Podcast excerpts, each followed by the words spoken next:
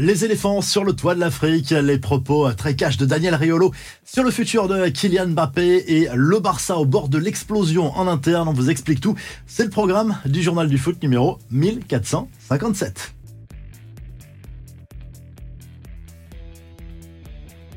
Le miracle a bien eu lieu. La Côte d'Ivoire a remporté dimanche soir la troisième Coupe d'Afrique des nations de son histoire à domicile après les sacres de 1992 et 2015. Victoire cette fois en finale contre le Nigeria. De buts 1, mené 1-0 à la pause. Les joueurs des ont su trouver les ressources nécessaires pour renverser la situation en seconde période. Encore une fois, grâce à des buts signés Franck Kessier et Sébastien Aller. Énorme fête forcément toute la nuit partout en Côte d'Ivoire. Mbappé à Paris, c'est fini. La phrase est signée Daniel Riolo, catégorique sur le futur de l'attaquant des Bleus au PSG. Pour le journaliste, il n'y a plus aucun doute. Le club parisien va perdre sa star à l'issue de la saison et forcément, ça laissera un énorme vide. En fin de contrat en juin prochain, Mbappé devrait, lui, prendre la parole dans les prochaines semaines pour expliquer sa décision. En attendant, le PSG peut compter sur lui pour aller loin en Ligue des Champions. À J-2 du huitième de finale, aller contre la Real Sociedad, le buteur du PSG s'entraîne normalement depuis dimanche maintenant. Les infos en bref, il y a clairement le feu au Barça selon la presse catalane. De nombreuses tensions sont apparues en interne. Déco, le directeur sportif a laissé entendre qu'il fallait recruter quelqu'un avec une vision plus moderne, moins tournée sur le passé. Des propos clairement perçus comme un énorme tacle à Xavi qui lui a répondu en conférence de presse.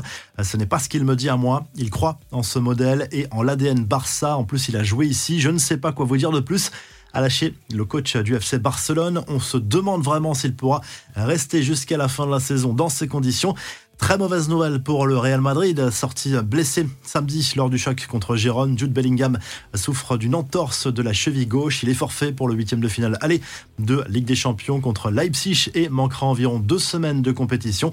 José Mourinho, lui, n'a pas l'intention de rester longtemps sans club, écarté par la Roma il y a quelques semaines. Le coach portugais se verrait bien au Bayern Munich, selon plusieurs médias allemands, à tel point qu'il serait déjà en train d'apprendre l'allemand. Il faut dire que Thomas Tourel n'est plus très loin de la sortie en Bavière après la claque reçue sur le terrain de Leverkusen samedi. Enfin, la boulette d'un technicien lors de la retransmission d'un match de D1 féminine entre Guingamp et Fleury à l'antenne. On a tout entendu d'un coup de gueule de ce technicien sur FFF TV. Il était visiblement furieux de voir son matériel abîmé par la pluie et le vent. Il s'est un peu lâché sans savoir que ses propos passaient à l'antenne. On termine avec la traditionnelle revue de presse en Angleterre. Le Daily Express Sport revient sur l'énorme carton d'Arsenal 6 à 0 sur la pelouse de West Ham dimanche en Première League. C'est un véritable naufrage pour les Hammers. Les Gunners, eux, restent au contact de la tête à deux points de Liverpool qui a gagné ce week-end également. City a également gagné. C'est un statu quo en tête de la Première League. Victoire importante de Manchester United sur la pelouse d'Aston Villa dans la course à l'Europe. En Espagne, pour le Mondo Deportivo, le constat est simple. Le Barça n'a plus aucun espoir de conserver son titre de champion d'Espagne après son match nul, trois buts partout à domicile contre Grenade dimanche en Liga. Le jeune Lamine Yamal Stoffer un doublé pour le club euh, catalan qui pointe désormais à 10 points du Real Madrid. Le Real qui a frappé un grand coup ce week-end en écrasant Gérone. 5 points d'avance désormais pour le club euh, merengue en tête de la Liga. Et du côté de l'Italie, on retrouve Théo Hernandez à la une de la Gazette dello Sport. C'est l'international français qui a marqué l'unique but du match pour l'AC Milan contre le Napoli dimanche en Serie A. Les Rossoneri sont troisième du championnat italien.